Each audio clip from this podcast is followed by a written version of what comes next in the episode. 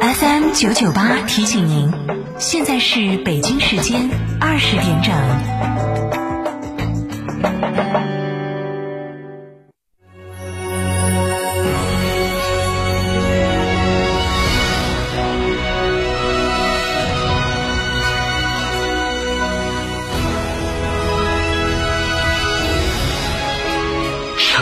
的声音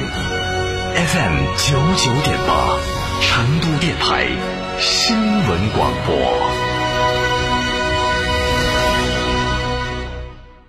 哈弗神兽新科技旗舰 SUV 全面开启预售，预售价十三点二万元起，即日起到成都嘉诚购车，即享十大惊喜礼遇，详询六三个五九三九三六三个五九三九三，买哈弗到嘉诚，专注长城十五载。哎呀，双十一到底选哪家嘛？哎呀，还要享受生活家装饰噻！十一年装修经验，天猫儿也有店，用的都是国际进口材料。这儿双十一，生活家装饰一百二十平方，原价三十三万多，现在只要二十七万，全屋硬装、水电改造、十五件套高端家具，二十平方欧派定制柜，十件套大家电，还有格力中央空调，硬是巴适哦！那么安逸啊？要花好多嘞？八三三二零六六六，八三三二零六六六，生活家装饰。三和传祺十二月年终冲量聚会来袭，全新 GS 八引爆畅销车型，少量现车，部分特价现车火热促销中，全系零首付带回家，置换购车最高万元补贴，欢迎到店咨询，地址机场路新源南一路二号，咨询电话八五幺七八六八六。九九八快讯。来关注这一时段的九九八快讯。来自央视财经的消息，目前我国已成为全球最大的机器人市场。今年一到十月，我国工业机器人产量为二十九点八万套，同比增长百分之五十一点九。以工业机器人等为代表的先进制造业正在成为我国经济增长的新动能。为了全面提升制造业创新能力，二零一六年起，全国陆续成立了由企业、科研院所、高校组合而成的国家制造业创新中心，涵盖了动力电池、机器人等多个行业。今年十一月，工信部又新批复组建五 G 中高频器件、玻璃新材料、高端智能化家用电器、智能语音等四家创新中心，国家级的制造业创新中心总数也达到了二十一个。国家邮政局的数据显示，一到十一月，我国快递业务量已超过九百亿件，再创新高。其中，在十一月一号到十六号，快递业务量达到六十八亿件，同比增长百分之十八点二，日均揽收包裹超过四亿件。民航局近日发布，明年起，国内四十家旅客吞吐量达千万级别的大型机场将开通旅客易安检服务。易安检是一种信息加科技的安检模式，具有查验准、流程简、速度快等特点，让旅客出行更便捷。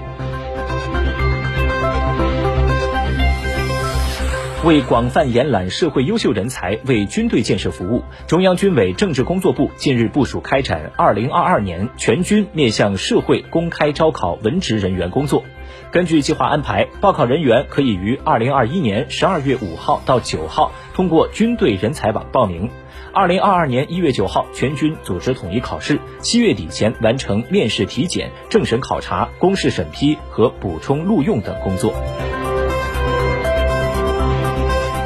北京2022年冬奥会张家口赛区国家跳台滑雪中心四号迎来首次国际赛事，相约北京2021、2022跳台滑雪与北欧两项洲际杯测试赛在此展开激烈角逐。本次测试赛的举办，也标志着北京冬奥会所有场馆均已完成国际赛事检验。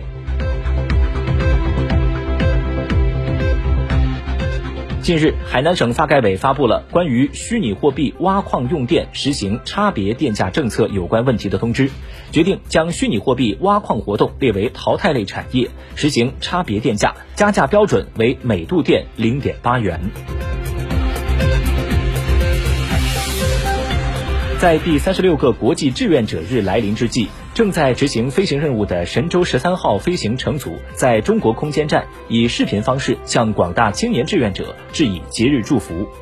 航天员翟志刚、王亚平和叶光富先后表达了他们对青年志愿者的祝福和希望。他们为青年志愿者在疫情防控、脱贫攻坚、乡村振兴、社区发展、应急救援等方面做出的成绩点赞。寄予青年志愿者继续弘扬奉献、友爱、互助、进步的志愿精神，做知行合一的奋斗者，坚持与祖国同行，为人民奉献，以青春梦想用实际行动为实现中国梦做出新的更大贡献。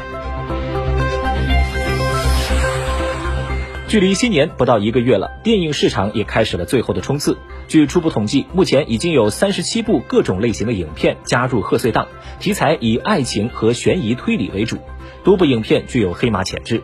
猫眼数据显示，截止到十一月二号，今年的内地总票房达到了四百四十四亿元。今年全年总票房能否突破五百亿元大关，就要看十二月份贺岁档的表现。视线转向国际，法国国防部三号宣布，法国与阿联酋方面签署军购订单，将向阿方出售八十架阵风战机以及十二架宁猫军用直升机。据美联社报道，这一军购合同的金额达到了一百六十亿欧元。随总统马克龙出访的法国企业代表与阿联酋方面签署了这个军购协议。法国国防部说，这是法国最大一笔武器出口订单。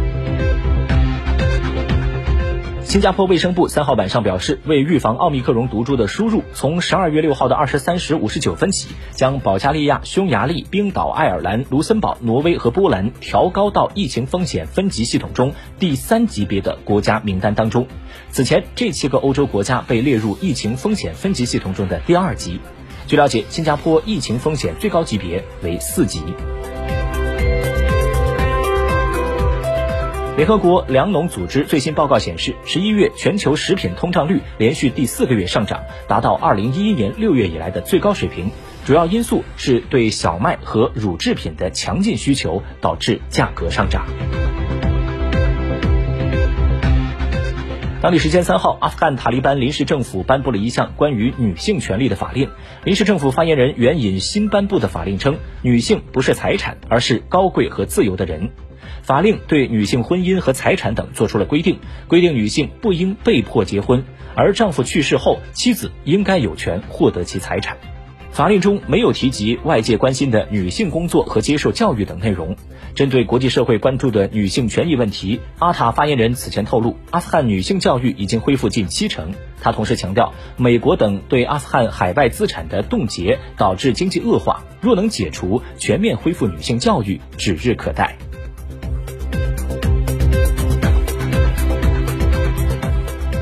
美国劳工部的最新数据显示，今年九月份全美共有十五个州的辞职率有所上升，而当月辞职人数更达到了四百四十万。有媒体报道说，美国人正在以创纪录的速度辞掉工作。经济学家表示说，美国这一波辞职浪潮是由多重因素促成的。鉴于新冠疫情的持续传播，美国工人们对工作场所安全的担忧持续，可能需要很长时间才能重返和适应工作岗位。同时，劳动力老龄化和劳动力参与率低等长期问题也一直影响着美国就业市场。华盛顿邮报报道说，美国盖洛普咨询公司二号发布最新调查显示，随着食品、汽油及其他生活必需品价格不断的攀升，近一半的美国家庭表示用钱紧张，面临财务压力。美国劳工统计局数据显示，美国十月份物价上涨了百分之六，涨幅达近三十年的最大值。另外，据美国全国租金报告显示，全美公寓租金中位数从二零二一年一到十一月上涨了百分之十七点八。美国白宫官网二号公布了一份。